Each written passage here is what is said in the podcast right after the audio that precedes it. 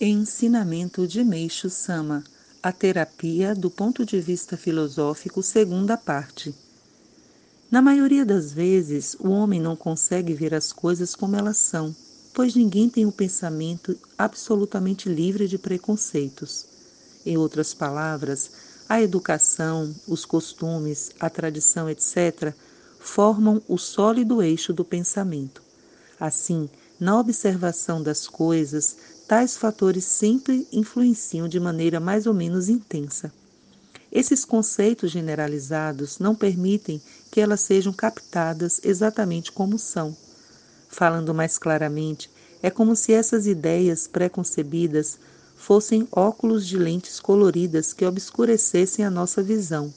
Assim, para captar as coisas sem o perigo de incorrer em erros, as pessoas devem se colocar numa posição absolutamente fora do alcance da influência dessas ideias.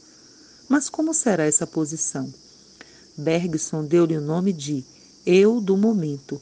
Trata-se do eu vazio, sem futuro nem passado.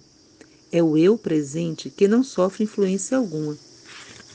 Ver as coisas a partir do eu do momento, diz ele, é a intuição propriamente dita, sem qualquer influência. Dessa maneira, a observação correta não se baseia em nada mais a não ser na intuição. E o que significa teoria da transformação? Significa que tudo o que existe no universo está em constante transformação, não parando um instante sequer.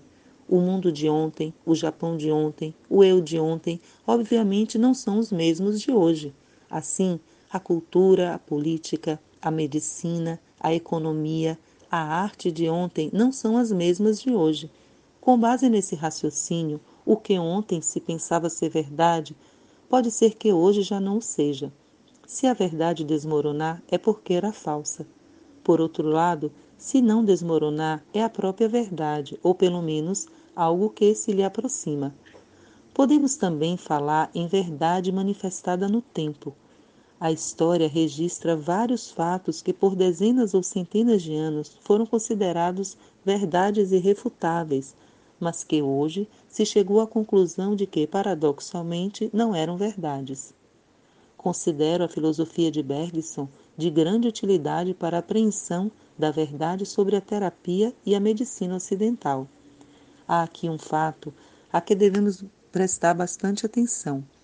Muitos doentes vêm a nós, vêm a nós em busca da terapia por não terem conseguido a cura através da medicina, na qual depositavam absoluta confiança. E o que é que acontece?